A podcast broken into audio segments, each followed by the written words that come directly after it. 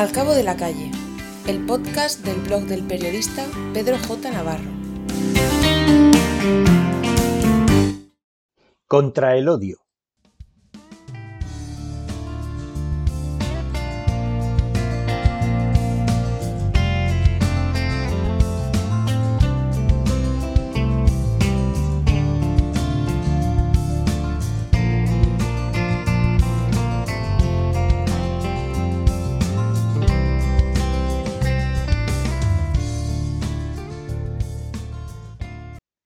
Dieciocho días después de que subiera al helicóptero presidencial camino de su mansión de Florida, Donald Trump parece que ha desaparecido. Es la muestra palpable de que la agenda oculta deja de ser esa que marca los escenarios y conversaciones sobre los que dirigir el foco de la atención mediática. Ese rostro de mirada penetrante, que guiña y no se sabe muy bien por qué, ya no está en las escaletas de los noticiarios, invadidos por la pandemia, sus consecuencias económicas, Rusia y las perspectivas poco halagüeñas de la vacunación, especialmente en los países empobrecidos del sur. Es el momento de espetar aquello de tanta paz lleves como descanso dejas. El problema es que han sido cuatro intensos años en los que personajes de la talla de Trump, como Bolsonaro, Matteo Salvini o Víctor Orbán, han sembrado división, odio y enfrentamiento unidos a la hora de colocar en la diana de sus diatribas a grupos sociales como enemigos a batir, y que pese a ello les han permitido gozar de una lamentable popularidad. Actores de ese nivel son el exponente palpable de lo que el teólogo Juan José Tamayo, nacido en Amusco, en la provincia de Palencia, denomina la internacional cristoneofascista, figuras al asalto del poder con la Biblia en la mano a través de un recorrido por España Italia, Estados Unidos y algunos países de América Latina, especialmente Brasil, al que dedica un capítulo especial en su último libro, La Internacional del Odio, publicada por Icaria en 2020. Este prolífico profesor emérito de la Universidad Carlos III de Madrid describe algunas de las principales manifestaciones en las que desembocan los discursos del odio. Los contrarios a la teoría de género, al colectivo LGTBI, a las personas migrantes y refugiadas, a las defensoras de la tierra, a las que ponen sobre el tapete el cambio climático provocado por, eso, por ese modelo económico depredador o el laicismo.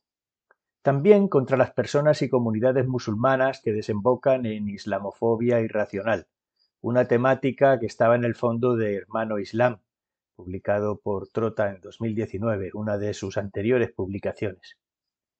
Cómo se construyen los discursos y las prácticas del odio y los mecanismos para su expansión y desarrollo también se abordan en este interesante y actual trabajo de reflexión, que va acompañada de una serie de propuestas para deconstruir aquellos y sus manifestaciones.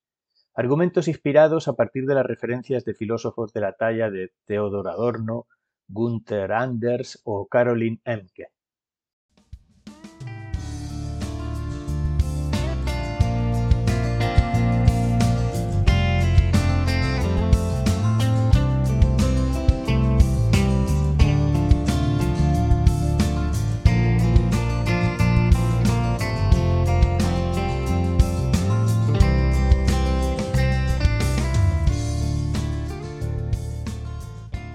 Quizá uno de los elementos más inspiradores de este libro de ágil lectura es su última parte, la que recoge algunas alternativas a las disertaciones y experiencias de rencor, como son el retorno y el encuentro con los otros, con las otras, como respuesta al racismo y la xenofobia.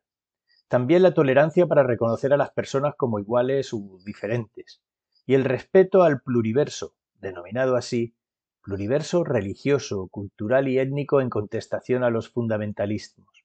Otras son el liderazgo y el empoderamiento de las mujeres, así como el laicismo frente a quienes defienden la religión como única guía moral, identidad cultural y principio configurador de la vida política, económica y social. A esas alternativas me gustaría sumar alguna de las claves que aporta el Papa Francisco en su encíclica Fratelli Tutti, publicada el 3 de octubre de 2020, en especial los capítulos dedicados a la buena política, al diálogo y la amistad social y a construir caminos de reencuentro. No tiene desperdicio en estos tiempos convulsos recordar que hay una serie de valores y actitudes para que cualquier persona en el mundo de la política sea capaz de reencontrarse con un sentido vocacional de servicio al bien común. Permítaseme esta invitación a quienes deambulen en el campo de las instituciones o de la mera gestión de personas para colocar este texto como libro de cabecera por un tiempo razonable.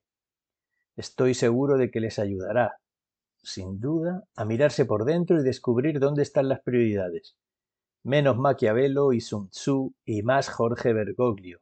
Que no pasa nada. Palabrita del niño Jesús.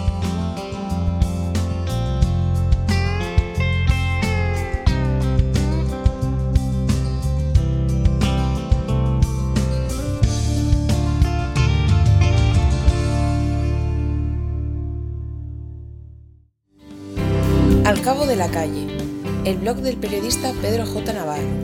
Puedes suscribirte a este canal en YouTube y si te gusta, compártelo.